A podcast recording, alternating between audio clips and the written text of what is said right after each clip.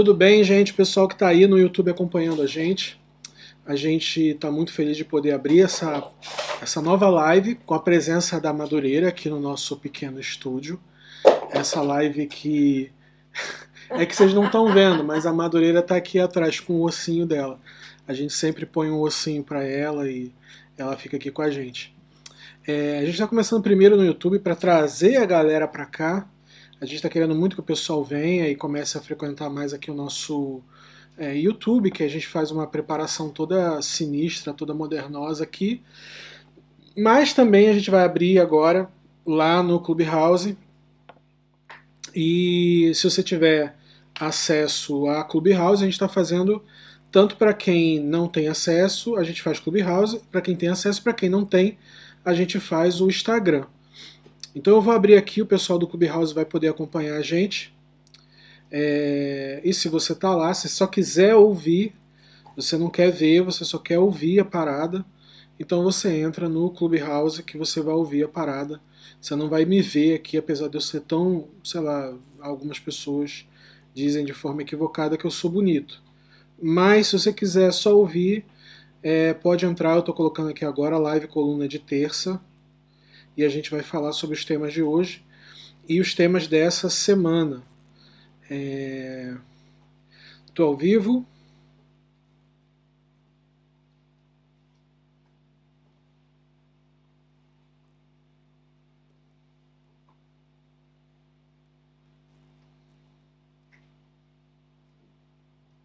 Estou ao vivo.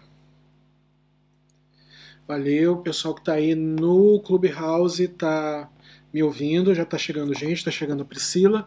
Vou chamar aqui agora também no Instagram. A gente sempre começa também no Instagram, fica ao vivo lá, para o pessoal acompanhar a gente no Instagram e no Clubhouse, é, para a gente começar essa, essa, essa transmissão.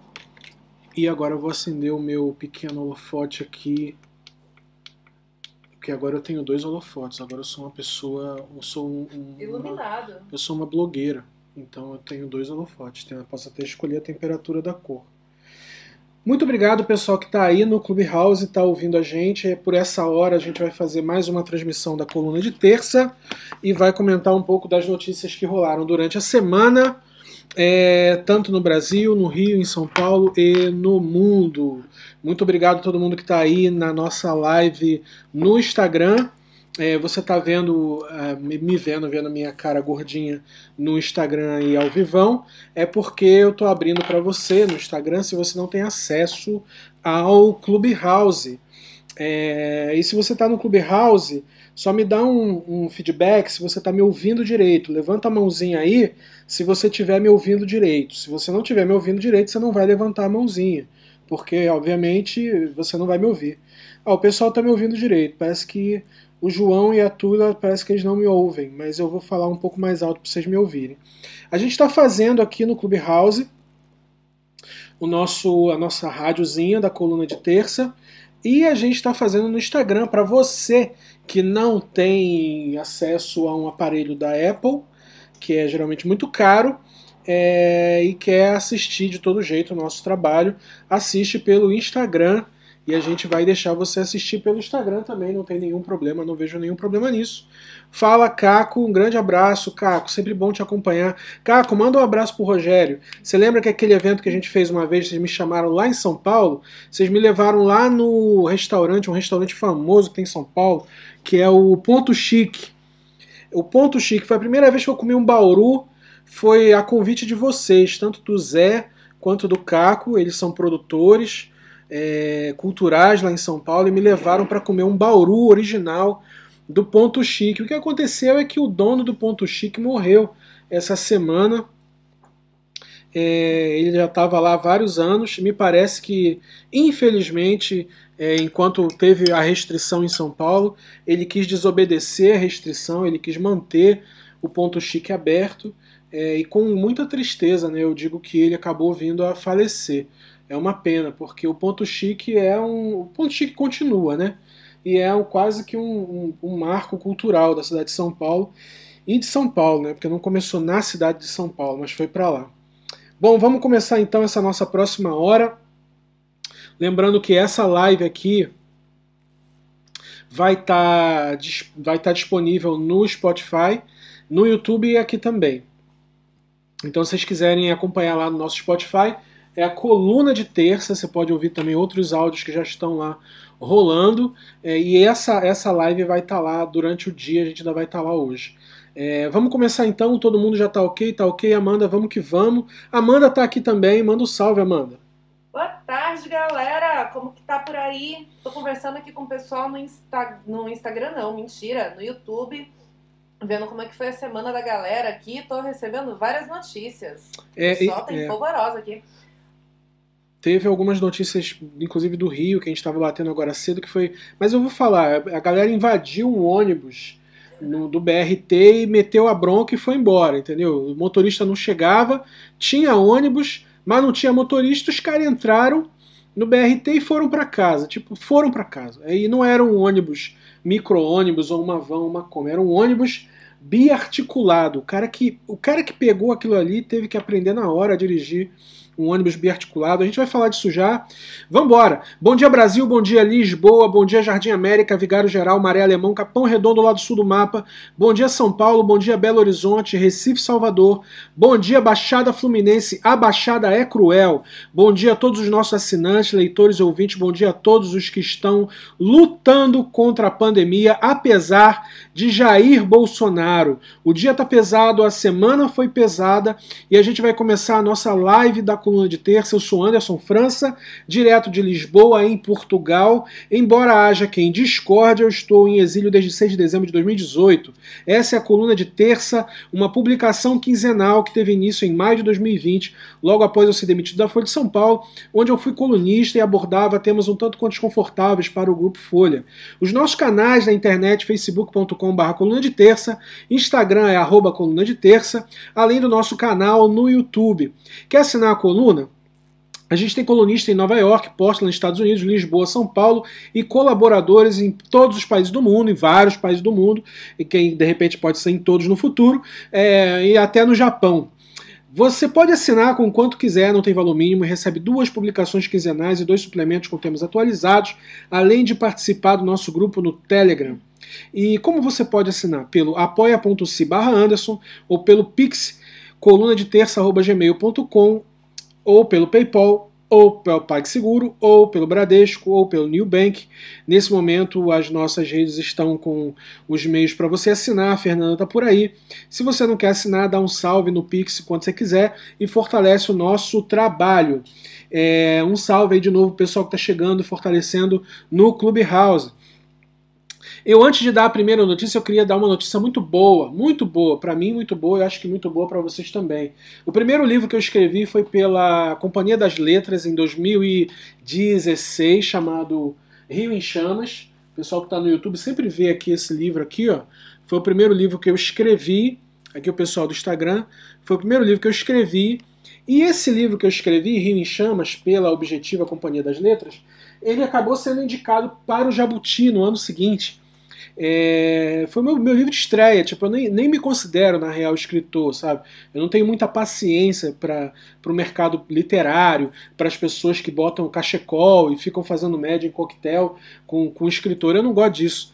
Mas depois de cinco anos sem escrever livro, é, obviamente trabalhando com literatura no dia a dia, aí, na, na rede social, na, na, grande feira da digital que é a internet, é, a editora Globo me chamou para escrever cinco livros dos quais dois é, a gente assinou o contrato essa semana. Então agora eu sou oficialmente um escritor da Editora Globo é, e vou lançar dois primeiros livros agora esse ano. E o primeiro livro é, vai ser sobre o tema da pauta racial, eu vou falar sobre racismo, né, que é uma pauta que eu sempre falei desde o começo do meu trabalho como escritor, é, apesar de eu fazer uma abordagem totalmente diferente do Silvio de Almeida, da Djamila, de outras pessoas que escrevem é, obviamente com muito conhecimento de causa, mas eu falo de uma leitura mais periférica, mais popular. Né? Eu tento falar exatamente com pessoas que não têm acesso à linguagem acadêmica. Né? Tanto que acho que o nome do livro que a gente está tentando discutir aí é, é, um pouco sobre racismo para ler no trem. A gente está tentando ver qual tipo de livro a gente consegue fazer que seja numa linguagem bem popular e que você possa é, fazer ler no trem, ler no ônibus, dividir com os teus amigos, com a tua família, numa linguagem muito simples. E de fato, eu falei até com uma pessoa na editora Globo que eu quero comprar, eu quero, eu mesmo quero comprar edições do livro para deixar em lugares públicos eu quero deixar nos bancos de trem, eu quero deixar nos bancos de ônibus, eu quero deixar no Uber, é, eu quero deixar com um recadinho, assim, eu quero deixar um recado, eu vou, eu vou autografar 100 livros para deixar na rua. E, eu, e o recado que eu vou dar nesse livro é roube esse livro. Sabe, eu vou assinar meu nome e vou pedir para a pessoa roubar o livro. Esse livro é para você roubar, é para você levar para casa, é para você ler. E, e, assim eu quero que as pessoas tenham um pouco mais de acesso a esse tema, que é um tema fundamental para a sociedade brasileira, mas que, é, felizmente e às vezes infelizmente, acaba tendo uma linguagem muito acadêmica, né? E as pessoas mais simples, mais humildes, elas acabam não tendo acesso à complexidade do tema do racismo. Então, ó, compartilhando uma notícia boa, agora eu sou um escritor da editora Globo. É, e também da Companhia das Letras, mas a Companhia das Letras não me chama para escrever, então a Globo me chamou, vou escrever cinco livros lá durante esses três anos, e o primeiro agora é sobre racismo, é, e vai ser um livro muito interessante, então muito obrigado, muito obrigado Editora Globo, Amanda Orlando, que me chamou para escrever, e todo mundo. Vamos falar então das notícias dessa semana, Covid e a psicopatia de Jair Bolsonaro.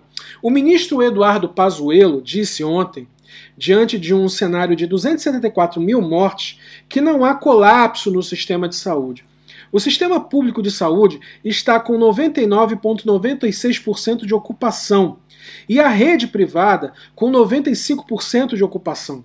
Em Teresina não há leitos, colapsou. Em Santa Catarina já está com 90%. Inclusive a Fernanda, que é, trabalha com a gente, a nossa gestora financeira, está isolada em casa, ela está no isolamento preventivo, porque ela teve sintomas do Covid, então vamos orar pela Fernanda. E a Fernanda ontem foi no médico e disse que lá no posto de saúde não está tendo atendimento para ninguém. Santa Catarina, que antes era um estado referência, não tem mais atendimento para ninguém porque está tudo lotado, todo mundo está dedicado a salvar vidas no Covid. E o Eduardo Pazuello disse ontem que diante de um cenário de 274 mil mortes, não há colapso no sistema de saúde. Pra vocês terem ideia, no Rio, 91% dos leitos da rede SUS é, estão ocupados e 81% dos leitos de enfermaria. São Paulo voltou para um controle mais rigoroso e o governador do Rio, entretanto, é, não anunciou nenhuma medida, que é estranho, né? O Cláudio Castro, que é o governador, é, vice-governador, que assumiu o governo do, do estado do Rio de Janeiro porque o Witzel foi preso. O Cláudio até agora não fez nenhuma declaração e não se posicionou para dizer ao carioca se ele deve ficar em casa, se ele deve é, né, guardar, se resguardar em casa, ou se ele deve fazer alguma coisa e que medidas são essas. O que é estranho nisso tudo, o que eu achei estranho, é que o Eduardo Paes, apesar disso, é, ele, ele liberou. Não é, não, é que, não, é, não é, que, exatamente no Rio não tem uma lei, quer dizer, o Eduardo Paes está tentando manter o controle, mas ele liberou a venda de é, bebidas e salgadinhos, etc. Então a impressão que dá é que está liberado matar no Rio. É, o Bolsonaro, por exemplo, ele criticou o Ibanês, Ibanês Rocha, governador do Distrito Federal, é, e disse o seguinte: que o Ibanês, a decisão dele é, extrema, é uma decisão extrema e, quase ditatorial, é, e que só o presidente da República pode adotar medidas restritivas, ah, tipo como a que o Ibanês é, decretou. Ele decretou toque de recolher é, e não foi exatamente um estado de sítio, que é totalmente diferente, mas o, o Ibanês tomou uma decisão embasada na lei. E é uma lei que permite que as esferas, todas as esferas do executivo, e é por isso que o Ibanês e outros governadores fizeram isso, é por isso que ele tomou essa decisão. Enquanto isso, o Eduardo Bolsonaro manda enfiar a máscara no cu. Eu acho que a OMS já deve ter dito para ele que enfiar a máscara no rabo não protege contra a Covid. O Ernesto Araújo, é, o nosso ministro das Relações Exteriores, passou vergonha de novo lá em Israel porque ele quis falar e apertar a mão de um, de um, de um participante de um debate e eles disseram em voz alta para ele colocar a máscara. Não disseram, mandaram e ele foi obrigado a usar. Bolsonaro, depois da cloroquina, agora se atira num tal de spray de Israel. É tipo, é, parece crente da Universal. É, é, azeite ungido de Israel, é areia de Jerusalém, é, é água do Rio Jordão e é spray da Golda Meir. Agora também acabaram de aprovar, agora cedo é ivermectina. Eu acho que que é esse o nome, que aprovaram, não sei se é esse medicamento, mas aprovaram é, um medicamento que foi usado em outubro nos Estados Unidos como tratamento de Covid, só que essa medicação não tem nenhum comprovativo que funcione. E veja só, a Anvisa aprovou isso. Então, o que é desesperador é que a Anvisa, que é um órgão científico, acabou de aprovar nessa manhã um medicamento que não tem embasamento científico para Covid é uma coisa que só acontece em governos de extrema direita. Aconteceu em outubro com Trump. Remdesivir. Remdesivir, o nome do medicamento, Remdesivir. Esse medicamento foi usado aqui em Portugal no ano passado para pessoas que demonstravam um quadro leve e mesmo com o quadro leve, ele não, deu, não, não, não, foi, não foi bem sucedido. Então as pessoas tiveram que parar o tratamento com Remdesivir aqui em Portugal. Estou falando porque isso teve aqui. Então foi um, teste de quatro semanas e pararam, porque não deu certo. E aí nos Estados Unidos aprovaram, e agora, é, isso foi em outubro com o Trump, e agora, hoje de manhã, aprovaram é, a Anvisa, deu o recado da Janssen, né, que agora pode importar a Janssen, mas agora também pode comprar Remdesivir. É, o atraso das vacinas, o Pazuello é, primeiro disse que ia trazer 46 milhões de vacinas. Ele mentiu. E ele sabia que mentia. Agora, se muito, vai trazer 8 milhões e isso não dá para nada. Eles chegam e dizem assim: ah, a gente tem a previsão de comprar 300 milhões, de comprar 100 milhões, de comprar 90, de comprar 50, de comprar 46. Agora está em 8 milhões. O Brasil chegou ontem na marca de 273 mil mortes por Covid. Você tem uma ideia como isso está acelerado? Semana passada, nossa, eu tô igual Enéas no Instagram, eu tô com um óculos gigante porque eu uso lente de contato e eu uso um óculos menor. Mas essa lente tá, esse meu eu vou até trocar, eu vou ficar míope, mas essa, eu tô parecendo o Enéas. E eu tô parecendo o Enéas porque eu tô, eu tô falando igual o Enéas, tô gritando e falando rápido. Assim eu fico igual o Enéas. Eu vou trocar aqui o óculos, não vou enxergar nada, melhor botar o óculos do Enéas mesmo. Vou botar com esse óculos aqui. Bom, gente, seguinte.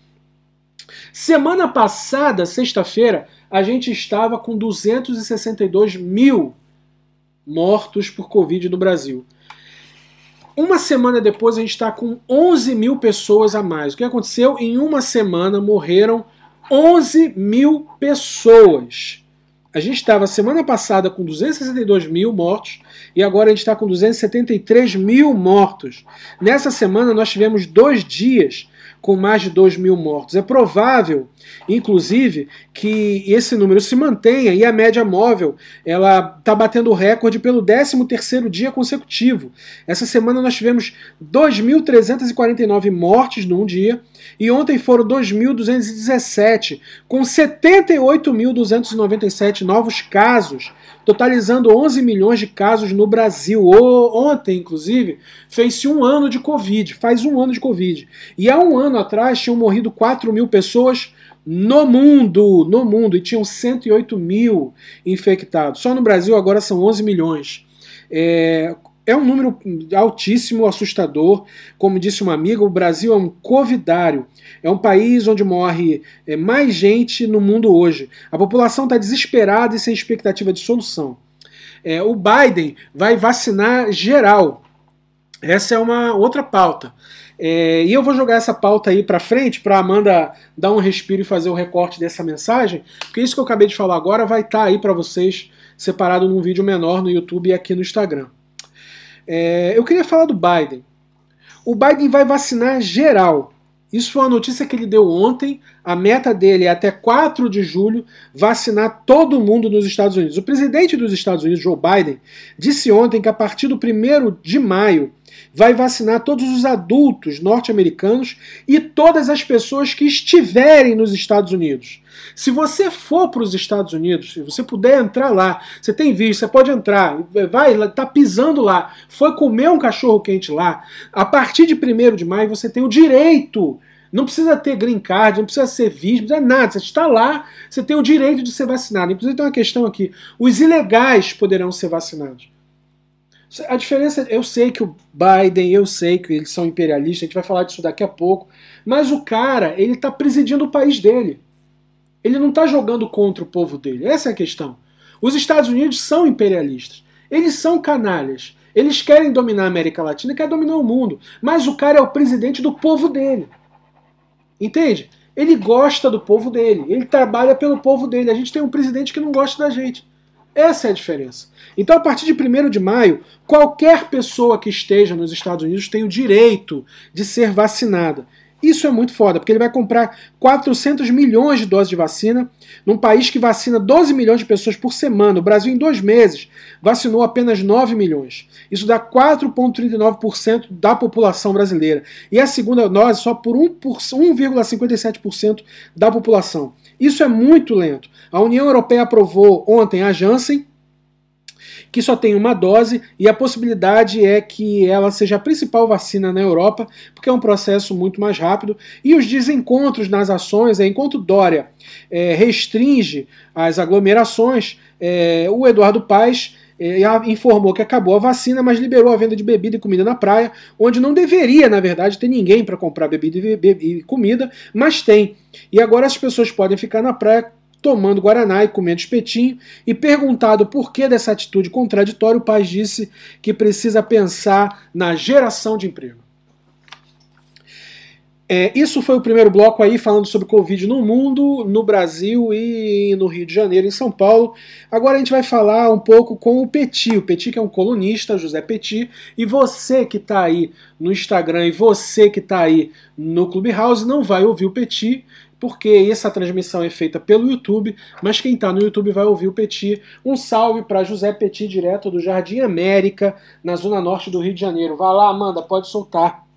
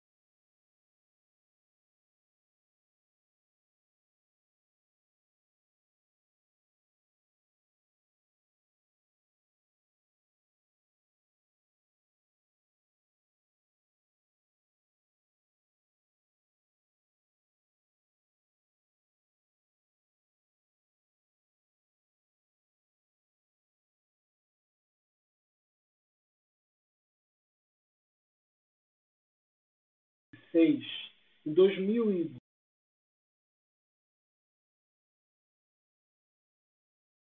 YouTube tá mudo, tá dizendo aqui. Tá. A Amanda tá resolvendo o YouTube. É, em 2002, o Lula não tinha o fogo na bacurinha. Ele não tinha o Congresso. O Lula costurou o Congresso até 2006. Em 2006, ele tinha o Congresso na mão. Na verdade, um pouco antes, ele tinha um Congresso na mão. Em 2006, o Lula tinha um Congresso na mão. Essa é a verdade. Agora, o cara ter o Congresso na mão, ele consegue fazer o que ele quer. Né? Essa é real. O Lula voltando agora em 2020, 2022, será que ele vai ter o Congresso? Essa é a questão. Então, essa é uma das questões que a gente abordou. A outra se chama Departamento de Estado americano e a outra se chama João Dória. A gente tem que tomar muito cuidado com o que está acontecendo em São Paulo. É, resolveu o áudio, Amanda, do Petit? Eu estou conseguindo conectar os dois ao mesmo tempo. Os dois, do fone, do fone. É. Tá bom. É, bom, se não rolar Petit, solta para mim para eu, eu continuar aqui. e a gente vai em frente, não tem problema não. A Fernanda que mandou aqui pra gente. Beleza. É, não, mas solta o meu áudio como essa, essa, esse tempo aí, beleza. O pessoal do YouTube tá me ouvindo? Tá, né? Voltamos aqui porque eu dei um problema no áudio do Petit. É, eu queria só falar um pouco sobre o que aconteceu ontem no Rio de Janeiro. E para vocês terem uma ideia, essa semana, o Rio de Janeiro, quando, quando as pessoas falam para mim assim, Jim, você escreve sobre o Rio de Janeiro, escrevo. Você inventa as histórias. Não, não invento. As coisas que acontecem. Eu tenho 43 anos de Rio de Janeiro. Morei a vida toda em subúrbio, morei um tempo na Vila Aliança. As histórias que a gente tem no Rio de Janeiro, elas são reais. E essa semana, um cara, eu até escrevi sobre isso, foi assaltar no ônibus com um rato. A gente até estava falando que agora o Rio de Janeiro, em vez de ter porte de arma, vai ter porte de rato. O cara pegou um rato e, e, e ameaçou os passageiros. Disse o seguinte: ó, eu quero um galo, quero 50 conto, mas ninguém me deu. E eu tô com um rato aqui debaixo do braço. E se ninguém vai me dar 50 conto, eu vou baixar o preço. Eu quero só 5 conto porque eu quero beber. E se não fizer isso, eu vou soltar o rato. O rato, algumas pessoas disseram, estava é, carregado. Então a gente está pensando agora no Rio de Janeiro em vender ratos, porte de ratos e ratos com calibres diferentes para você aplicar na sua vida. Você pode é, assaltar ônibus com um determinado modelo de rato, você pode assaltar um banco com um modelo de rato. Eu acho que é uma, uma alternativa e é o tipo de coisa que você só vê no Rio de Janeiro. E tem um vídeo, inclusive, sobre isso aí que está rolando. Mas teve uma outra coisa envolvendo o transporte rodoviário no Rio de Janeiro, o transporte coletivo, é, que eu acho que seria interessante falar. É o seguinte: ontem, e quem mandou essa, essa história, essa, esse vídeo foi a Diana Araújo, que é colunista. É, ontem, lá no terminal BRT da Alvorada, que é o ponto final de uma linha de ônibus que faz toda a Zona Oeste, a Zona Oeste profunda, e são muitos trabalhadores que são levados da, da Zona Oeste profunda para trabalhar na Barra da Tijuca. Então essa linha de ônibus ela é fundamental, né? ela é muito importante, só que ela está sucateada. Tem mais de 30 estações que não funcionam mais, estão abandonadas, não tem manutenção, em algumas funciona ponto de tráfico, em algumas funciona ponto de milícia. Então isso que está acontecendo é, estão totalmente depredadas, depre, depredadas, dep, depredadas, estão destruídas. O que acontece é o seguinte: ontem os passageiros no terminal Alvorada, que é o ponto final, esperaram o seu ônibus e o ônibus levou mais de duas horas para aparecer a mensagem de que não ia ter ônibus.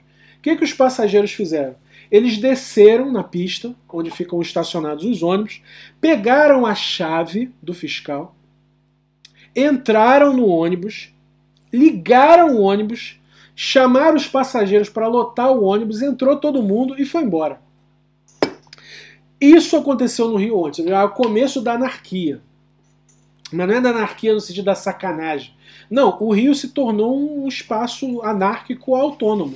Há pouco tempo atrás não tinha nem prefeito nem governador, que os dois estavam presos. Então quem está gerindo o Rio de Janeiro é o próprio Carioca. Carioca agora decidiu pegar a própria chave do ônibus e ir para casa. Não tem motorista, eu vou pegar, vou chamar todo mundo, vou entrar no ônibus e vou. Isso aconteceu ontem.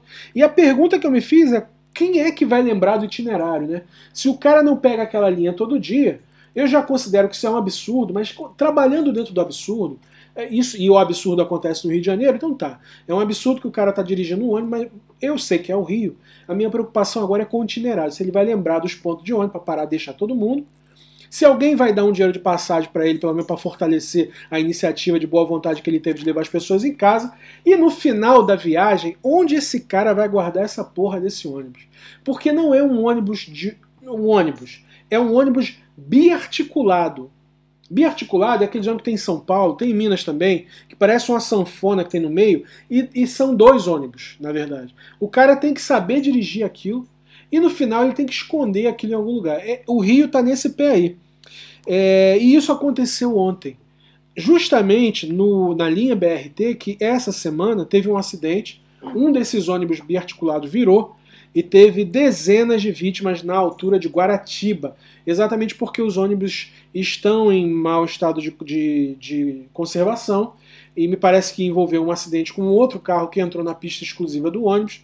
Ou seja, tá uma bagunça do caralho o Rio de Janeiro e o transporte público tá uma bagunça e a cidade tá largada, mas tem Guaravita e espetinho na praia. Se você quiser ir pra praia, é, tem no Covid, pode ir lá, que o Eduardo Paz está garantindo.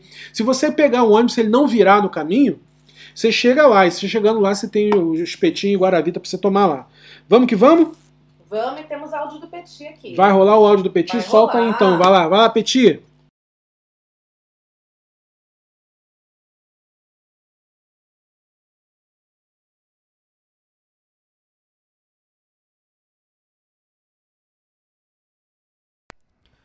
Saudações ouvintes, saudações Anderson França, aqui é José Petit, vamos lá, notícias do Rio.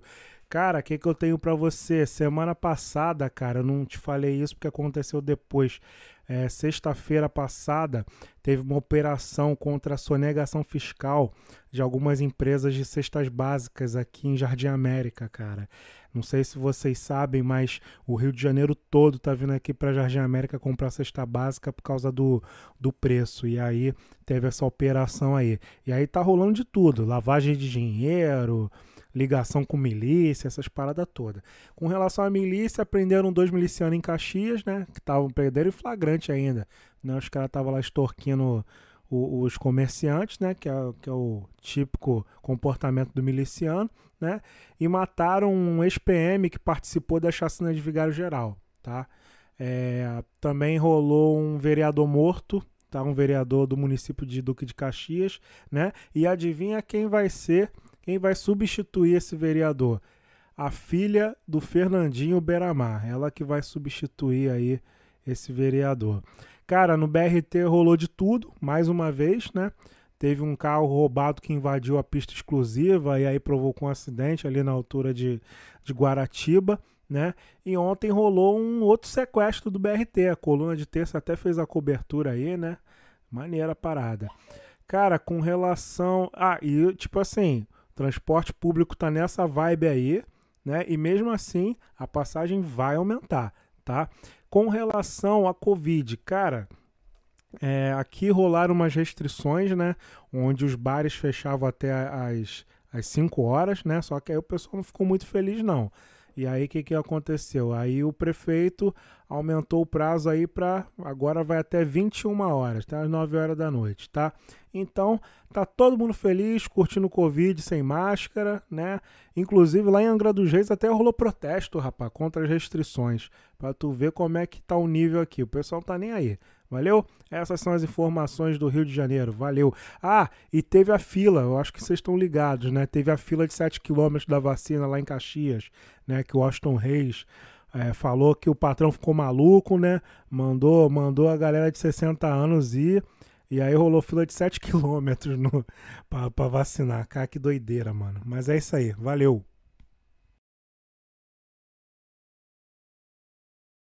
Pro YouTube, vamos entrar nesse Voltamos. tema. Beleza, pessoal do YouTube? Um abraço pro Petit, que sempre manda os nossos notícias sobre o Rio de Janeiro, manda os nossos áudios pra gente ouvir aí. Grande abraço para José Petit. A gente tem uma próxima edição da coluna de terça na próxima terça-feira. A gente vai estar abordando a- o estouro da manada, quer dizer, do Covid, e também continuando o nosso tema sobre o TikTok. Não sei se vocês estão sabendo disso, a Veja usou a matéria da coluna de terça para publicar na Veja. A Veja publicou, a gente fez uma, ma- uma edição agora falando do perigo das crianças usarem o TikTok, porque tem muito pré-adolescente, muita criança expondo o corpo. Isso quem falou não fui eu. Foi um grupo de um aplicativo chamado App Guardian, que é um, um aplicativo de controle parental de conteúdo da internet para crianças. E esse aplicativo disse o seguinte: crianças e pré-adolescentes estão expondo o corpo de maneira exagerada no, no TikTok e estão facilitando, essa expressão é deles, e virou te- capa da, da revista da gente, estão facilitando o trabalho de pedófilos e predadores sexuais. Essa é a conclusão de uma consultoria de, de controle parental que você paga esse serviço para ele fazer o controle lá do que, que a tua criança acessa.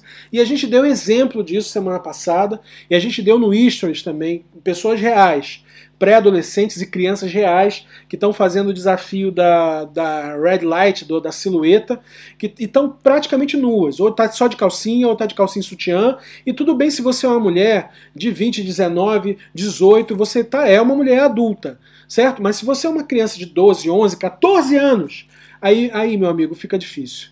E aí a gente fez uma primeira abordagem sobre isso nessa edição 27, a gente vai continuar sobre isso na edição 28, porque é uma série de estudos sobre o que está acontecendo no TikTok, numa linguagem muito simples. E a Veja, alguém da Veja, ninguém falou com a gente até agora, mas alguém da Veja leu a coluna de terça e publicou isso na Veja que está saindo agora. Tanto que a gente até colocou no nosso stories é exatamente, exatamente o que a gente falou, a Veja está falando. Eu não vou achar ruim, não, eu poderia achar ruim. Mas eu não acho ruim, não, eu acho até um barato, porque eu, eu posso ficar explanando a Veja aqui à vontade e eles vão ficar com vergonha. Ao invés de ligarem pra gente e falar assim, pô, aí vocês estão escrevendo sobre isso, por que, que vocês não dão entrevista, por que, que vocês não partilham, né? Pra gente rolar até um dinheiro, né? Porque a gente que escrevendo, tem que pagar a conta, né, mano? Então não, não fizeram isso, não, é a Veja. A gente espera isso da Veja, como a gente espera isso do Estadão, né? Pessoal do Estadão e da Veja, é um pessoal bem complicado. Mas vamos seguir aqui então com a nossa pauta. É, valendo aqui, a nossa pauta vai se falar sobre o Lula e o discurso do Lula, que foi agora na terça-feira, se não me engano, quarta-feira, perdão. O Lula fez um discurso na quarta-feira e esse discurso ele simplesmente parou, parou o mundo. Eu não tô, eu não tô exagerando aqui não. Eu tô falando a verdade. Há uma coisa que se chama efeito Lula que está sendo motivo até de brincadeira entre os analistas políticos, inclusive analistas políticos que debochavam do Lula. Não, o Reinaldo Azevedo, por exemplo, que é um cara de direita, que é um cara, é, um cara branco de direita, de classe média. O Reinaldo Azevedo foi o cara que cunhou o termo petralha. Ele não gostava, não gosta do PT, é um cara que não é socialista, ele é liberal, mas esse cara, ele defendeu durante anos a, a tese de que a Lava Jato era uma mentira. Veja só, ele não votou no Lula, ele não defende o Lula e ele falou que a Lava Jato era uma mentira. Quando ele falou isso pela primeira vez, ele mostrou um áudio. É... Não, ele falou sobre isso, ele tinha acesso a, a, informações que revelavam que o Deltan e o Moro eram responsáveis por uma mentira. A própria Veja, essa que está roubando agora é, matéria da coluna de terça, a Veja demitiu ele. Então, o Reinaldo Azevedo é um jornalista que eu não digo que ele é imparcial, mas ele é um cara importante, porque ele é um cara que não é, não está no círculo da esquerda, e ao mesmo tempo ele foi lá e disse o Lula, desde o começo, o Lula não cometeu o crime. Então o que aconteceu foi que na quarta-feira, na segunda-feira o Faquin deu, anulou todas as decisões, do, as, as condenações do Lula, é, e que foram feitas pela 13ª Vara Federal de Curitiba onde o nosso grande ah, companheiro Sérgio Moro, o Pato Donald, era o juiz. E de onde ele saiu para ser ministro do presidente que venceu as eleições. E agora ele não é nada, agora ele é diretor da Álvares Marçal, que está atolada até o pescoço em denúncia de corrupção, que ela, na verdade, advoga pela Odebrecht, e é possível que o Moro, inclusive por causa dessa bagunça, perca o emprego. Eu tô para ver um cara mais burro que o Moro, na real. Burro! Arrogante, vaidoso e capial. O cara era juiz, ele tinha aposentadoria, ele tinha a vida garantida. Ele podia, até se ele quisesse armar a tramóia, ele armava a tramóia e tirava o corpo fora. Não, ele quis ser ministro. Se ele fosse juiz ainda, ia ser mais difícil pegar ele.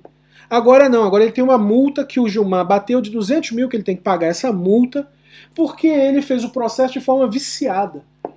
Então, o Faquin na segunda-feira pegou todo mundo de calça riada quando bateu o martelo e falou: olha só, a condenação do Lula não está valendo, o cara está livre. O cara pode se candidatar, o cara pode, nunca antes da história desse país o cara pode torar o cu de todo mundo.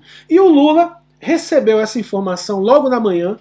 Eu recebi por um WhatsApp de uma rede política que eu participo. E aí quando eu recebi, disse: oh, o Lula tá solto, o Lula tá podendo se candidatar. Eu nem acreditei. Eu disse, caralho, agora fudeu, porque se ele, se ele, o Lula, se o Lula meter a bronca de que ele pode se candidatar de novo, aí passou dois dias o Lula, aí a gente ficou naquela, né? Pô, o que, que vai acontecer? O Lula se candidata ou não se candidata? Será que ele tá velho demais? Será que não? Agora ele só vai viver a vida dele, vai pescar, vai comer pastel, ou, ele vai se candidatar de novo? E aí vocês têm que lembrar uma coisa que eu sempre escuto, eu falo. Política é sobre vingança. Política não é sobre o freixo rebolando de bambolê na Praça São Salvador, tomando Estela Artois. A política não é isso. A política não é um mundo colorido onde todo mundo usa gênero neutro, é vegano e respeita o espaço do outro. Isso não é política, isso é utopia. Eu não estou dizendo que isso também é errado. As pessoas poderiam muito bem viver felizes rodando bambolê, fumando maconha, até porque maconha é uma erva. Eu não vejo nenhum problema na pauta do pessoal. Eu não vejo nenhum problema na pauta do jovem místico. O problema é que o mundo não é o jovem místico. O problema é que a política é sobre sujar a mão. A política é sobre pragmatismo e a política é sobre vingança. E aí o Lula assumiu o discurso na quarta-feira e ele, ele rasgou a República. Ele rasgou a República. Ele foi do presidente ao Moro, ele, foi, ele abordou todos os temas. E o Bolsonaro estava. Aí quem estava agora com a calça arriada era o Bolsonaro. Porque o Lula falou da vacina, o Lula falou da segurança pública, o Lula falou das armas, o Lula falou da fome, o Lula falou do emprego, o Lula falou da extrema-direita, o Lula falou até da terra plana. Que a Terra é redonda. E aquele Marcos Pontes que é astronauta, falou até do Marcos Pontes. Falou, mas você tem um astronauta aí dentro que viu, ele viu que a Terra era redonda. E você, presidente Bolsonaro, acha que a Terra é plana. Não deu 24 horas, o Bolsonaro botou um globo terrestre de plástico em cima da mesa para fazer a live dele. É isso que a gente chama de efeito Lula.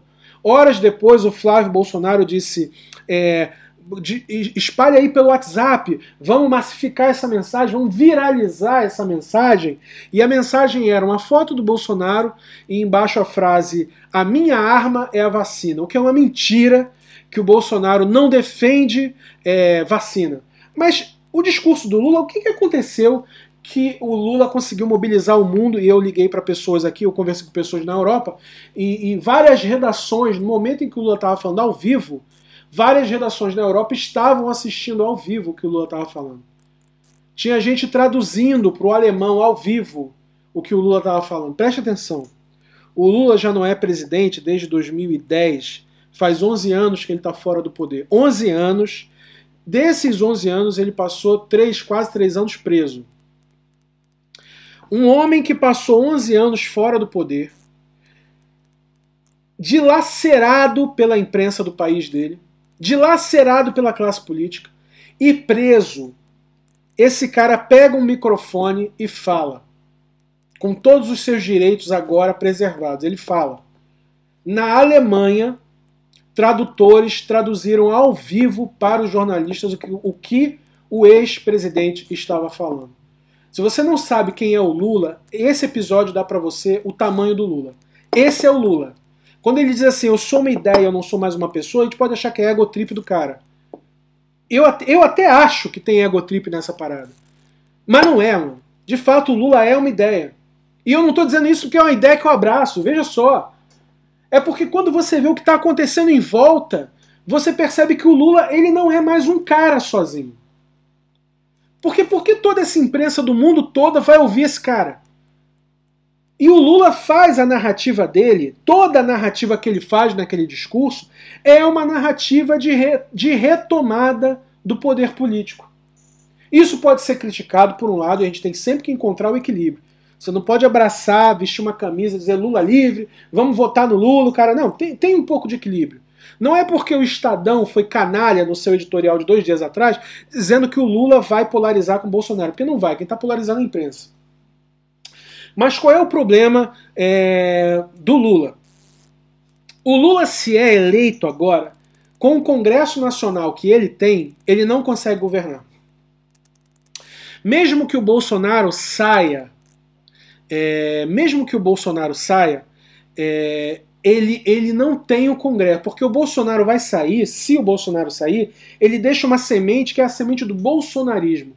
Bia Kicis, o próprio Rodrigo Pacheco, Né? Ele vai deixar a galera do PSL, ele vai deixar a galera do Podemos, ele vai deixar a galera ali, que é uma galera que vai espalhar esse pensamento por décadas ainda. Então o Lula não pode ser eleito sem o Congresso. E se o Lula é eleito sem o Congresso, ele não governa. E a gente sabe o que aconteceu com a Dilma. A Dilma não tinha o Congresso. Então eu acho que ter o Lula é importante, o discurso do Lula foi importante, porque foi um discurso lúcido e ele retoma o país, teve impacto no mundo todo. Agora, o Lula, se ele quer ser eleito, ele precisa de articulação política e levantar gente que seja deputado federal junto com ele nesse próximo mandato. Ok?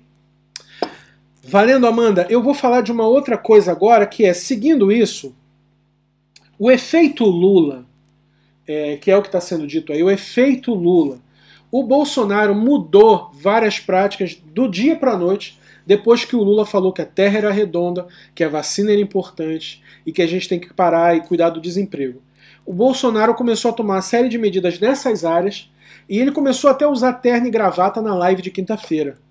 O problema é que isso, essa tomada de consciência, não é tomada de consciência, veja só, essa mudança de atitude do Bolsonaro na frente da câmera, ela é tardia. E ela é mentirosa. Porque enquanto ele faz isso, o filho está mandando enfiar a máscara no cu. E ao mesmo tempo ele está dizendo que os governadores não podem fazer é, toque de recolher porque isso é ditadura. E isso não é ditadura, isso está previsto em lei o STF votou essa autonomia dos governadores e o próprio Ernesto Araújo disse que isso era ditadura. Então Bolsonaro, quando ele não fala, os outros falam por ele. O filho dele fala por ele, o Ernesto Araújo fala por ele, o Bolsonaro está falando.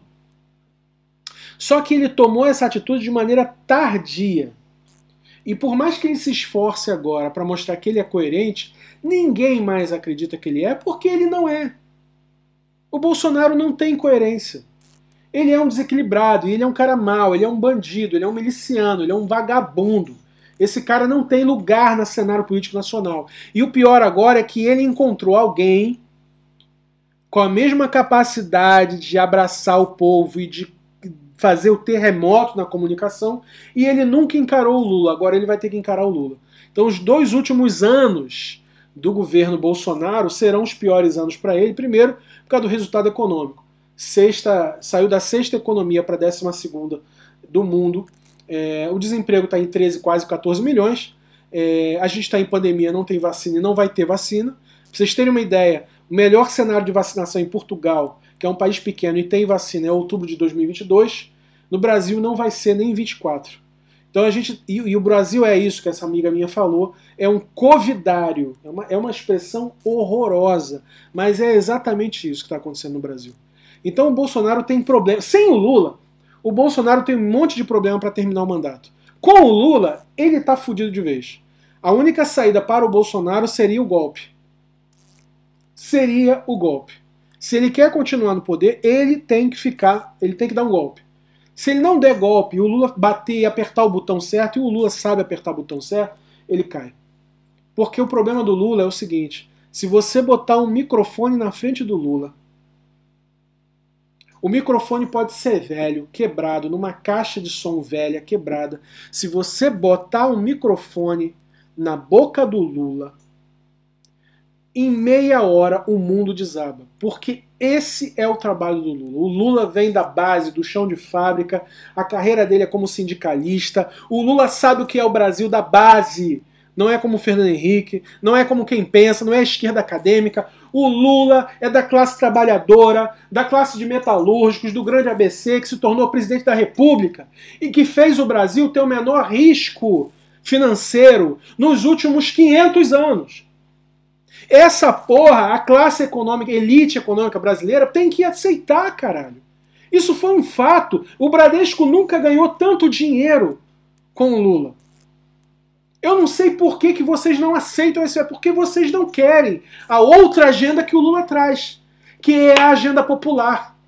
Preto na faculdade, gay na faculdade, mulher com dinheiro, com trabalho, com salário, com dignidade, é, é, o que vocês não querem não é o dinheiro só, vocês conseguem dinheiro de outra forma. O que vocês não querem é o que vem junto com o Lula. E o que vem junto com o Lula é o povo brasileiro. Eu tenho minha voz, eu tenho minhas críticas ao Lula. Eu estava na periferia nessa época e eu lembro muito bem como era difícil é, a gente ter lá na, na Maré e no Complexo do Alemão um tratamento à população da periferia que fosse digno, porque o Lula mandou o exército, a Dilma mandou o exército, foi na época da UPP, morreu gente pra caralho. Isso é política pública do governo Lula. Mas essa não foi a única política pública dele. Entende? Eu acho que a gente tem que estar atento a esses dois últimos anos de Bolsonaro. Porque se tem o Lula falando livremente, o Bolsonaro tem um problema. Porque o Bolsonaro é absolutamente medíocre. Medíocre. É... Olha, deixa eu falar uma última coisa aqui sobre o Dória. E é importante a gente falar sobre o Dória também. É, o Dória ficou meio caladão nesses últimos quatro dias. O que, que acontece com o Dória? O Dória sabe que ele não segura a onda do Lula. O Dória sabe que ele não segura, não segura a onda do Lula. Mas o Dória é malandro. Se o Dória tiver que fazer uma, uma aliança com o PT, nem que seja para perder a presidência, mas continuar no governo de São Paulo, ele faz. Mas qual é a questão Dória? E a gente tem que se preocupar com isso. É que a decisão do próximo presidente brasileiro pode não necessariamente passar pelo nosso voto apenas. E eu vou explicar por quê.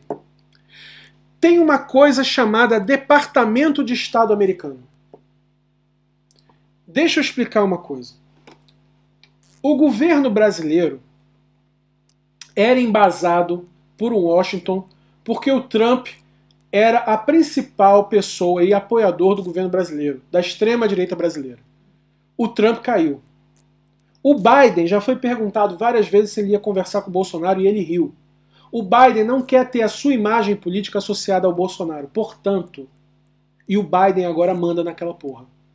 E o Biden vai vacinar 400 milhões, comprou 400 milhões de vacinas. E vai vacinar americano, estrangeiro, quem tiver lá. E ele quer se livrar, ele quer limpar a Casa Branca do que o Trump fez. E limpar a Casa Branca do que o Trump fez significa tirar o Bolsonaro da cena. Porque o Brasil tem uma importância geopolítica relevante. E ter aliança com um autoritário não faz parte da política da Casa Branca nesse momento. O que vai acontecer é que o Biden e o Departamento de Estado americano vão incentivar a candidatura de um sujeito que seja bom para o mercado, porque o que interessa para os americanos na América Latina é só o mercado, e que defenda direitos humanos. Pois bem, quem é o governador que tem o um mercado e esse discurso hipócrita, mas tem esse discurso liberal na mão? Quem é o governador que tem o um mercado? Vou reduzir a pergunta. Quem é o governador que tem o um mercado na mão? Não é o Dino. Não é o Zema, é o Dória. Não é o Cláudio Castro, é o Dória. Dória tem São Paulo na mão. E Dória tem media training. Ele vem da TV, ele não vem da política. O Dória sabe falar inglês, o Dória sabe falar com o investidor americano, o Dória sabe ser democrata, quando interessa a ele ser democrata, apesar de eu achar ele um neofascista. E ele está criando a estética de um, de um democrata brasileiro um democrata americano em terras brasileiras. E eu tenho motivos para acreditar que o Departamento de Estado americano vai abraçar a candidatura do Dória e o Dória vai ser apoiado pelos americanos. Eu não tenho dúvida. Eu não acho que o Biden e o Washington vai apoiar o Lula. Não vai. Porque nem o Obama apoiou. O Obama gostava do Lula. Aquela, aquela, aquele vídeo que ele fala, esse é o político mais importante do mundo. Mas o Obama não apoiava o Lula. O Biden não vai. O Biden vai pegar alguém novo, que, que faz a barba, que usa um terninho, enxutinho, gravatinha, carinha de, de, de sapatênis, de meia idade. É o Dória. A gente tem que tomar cuidado com o Dória. E o Dória sabe falar sozinho, hein? O Dória sabe se posicionar de um lado, dentro da direita, de um lado oposto do Bolsonaro. E acho que tem que tomar cuidado com o Departamento de Estado americano, o mesmo Departamento de Estado americano que apoiou o Moro e que derrubou a Dilma. E ó, não se esqueça, o Brasil não está independente disso aí. A gente está num território que é controlado por Washington. Vamos seguir aqui? Só queria seguir, antes de terminar a nossa parada aqui, o nosso momento, e agradecer a todo mundo que está aqui no Clubhouse, a Tuila, a Ana, a Daniela, Rafa, Val, Rangel, Alan, Dias, Milena, Ludmila, Georgia, Paloma, Miriam e Gabriel. Também agradecer o pessoal do Instagram que está aqui conversando com a gente. É, e antes de fazer a última entrada, eu vou pedir para o Vitor, a Amanda, deixar o Vitor na agulha. O pessoal do, do YouTube vai ouvir o Vitor. Depois tem a Amanda, que vai entrar. Eu vou. E depois eu finalizo. Então vamos soltar o Vitor. O Vitor é um colunista carioca, escreve na, no Suburbano da Depressão, que é uma página de 250 mil seguidores, é uma página extremamente importante. E o Vitor é nosso colunista e ele mandou um áudio que quem está no YouTube vai ouvir. Falta aí, Amanda. Bora lá. Ouvindo agora ao vivo, ou vão ouvir posteriormente na edição gravada. Eu sou o Vitor Almeida, eu venho trazendo notícias de São Sebastião do Rio de Janeiro. Alguns chamam de cidade maravilhosa, alguns chamam somente de Rio, alguns acham que, que é a maravilha do purgatório da beleza do caos. Né? Mas essa semana é, aconteceu uma tragédia no BRT.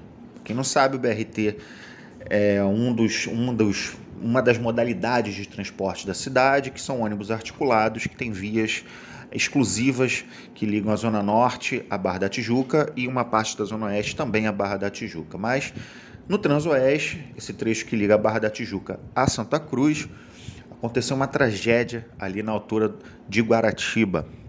Um carro invadiu a via expressa e o BRT, para não bater no automóvel, simplesmente virou bateu no meio-fio e virou. E uma tragédia aí que deixou mais de 30 pessoas feridas e levou uma senhora de 57 anos, se não me engano, a óbito.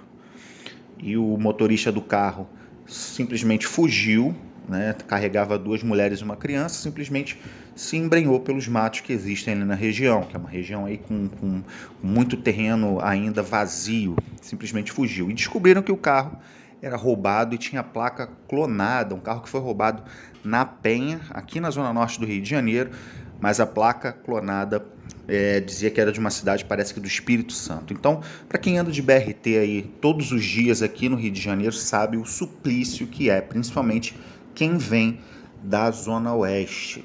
Né? Mas ainda falando aí dessa questão de, de, de, de vias, né? de, de transporte, né? parece que o, o, a queda de braço entre a prefeitura e a Lanza, que é a concessionária que tomou conta ou vai tomar conta da linha amarela, parece que tem um novo capítulo aí. Né? O Eduardo Paes, é, aliás, a justiça suspendeu a cobrança é, é, que a Lança ia imputar agora, que ia começar nessa sexta-feira.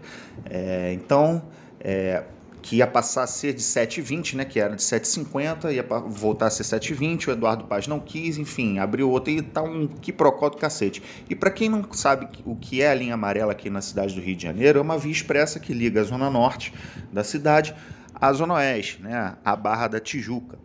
É, então, aqui no Rio de Janeiro, para a gente ver o quanto a questão de mobilidade é caótica, seja no transporte público, seja para quem usa automóvel, e a gente não sabe o que, que faz, a gente fica meio perdido nessa situação, né, gente? Então, queria deixar um abraço aí para todos vocês e até a próxima semana.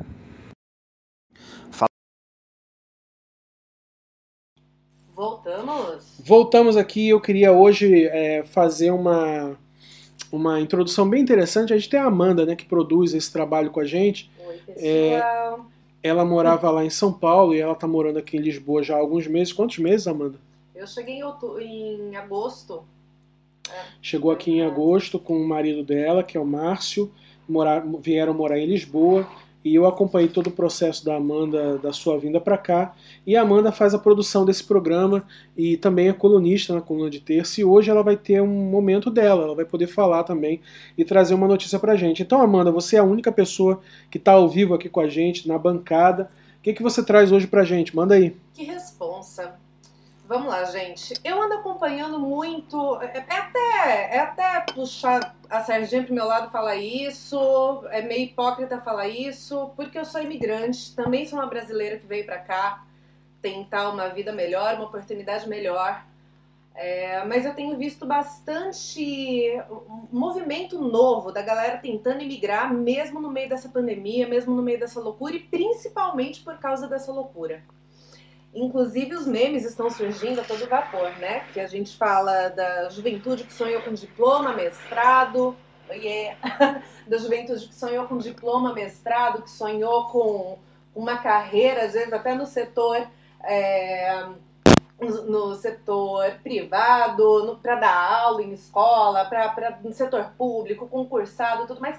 E de repente o sonho é mudar ilegal para algum país. E eu tô vendo isso assim todos os dias. Todos os dias alguém me pergunta como que eu fiz para estar tá aqui. Todos os dias alguém me pergunta como eu fiz para mudar, se eu tinha documentos, se eu não tinha, como que é o processo, qual país eu recomendaria. E gente, isso é assustador.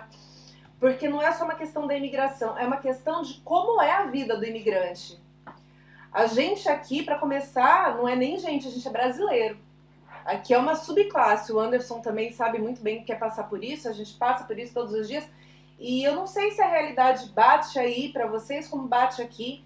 E apesar, sim, de ser muito importante a gente ter essa oportunidade de crescer no trabalho, de fazer alguma coisa, de conquistar alguma coisa, é, também assusta ver uma, uma ideia maravilhosa de que chegar aqui é passar por uma pelo arco-íris, sabe? Que tudo vai ser incrível e luminoso na vida. E não vai, viu? O que eu queria falar para vocês é isso, é que não vai. E muita gente acha que isso é desmotivar, não, eu dou super apoio para as pessoas que estão vindo, para a galera que quer vir, quem quer falar comigo, quer saber como que funciona, quer saber como, como dá para dar um jeito na, na imigração, para ficar aqui, para se regularizar aqui, para estar aqui. É, eu dou muito suporte para isso, abraço todo mundo. Mas saibam que migrar também é muito complicado, migrar é foda. E, cara, é doído, sabe? É doído sair de casa, é doído ficar longe da família, é doído fazer aniversário de, de foto que a gente vê que faz um ano que você não vê sua amiga, faz dois anos que você não vê sua família. É assim que a gente vive. E eu queria trazer essa, essa ideia para vocês, para vocês refletirem muito nisso, muito mesmo. Porque não é tão fácil e não é tão engraçado quanto parece na internet. Então é isso, gente. Um salve para vocês, um beijo e até sexta-feira que vem, não é? É isso Vou aí. deixar com o Anderson. É, olha, o pessoal do Instagram tá acabando agora a transmissão para vocês. A gente vai continuar para terminar. A gente vai terminar daqui cinco minutos só. É, então eu não vou voltar com essa transmissão para o Instagram, porque a gente já está terminando mesmo. É, então, se você quiser continuar ouvindo, pode entrar lá no YouTube. É, acho que a Fernanda tá aí, ela pode botar o link para vocês. Mas tem o link no History, se você quiser ver o final dessa transmissão, vê lá no YouTube.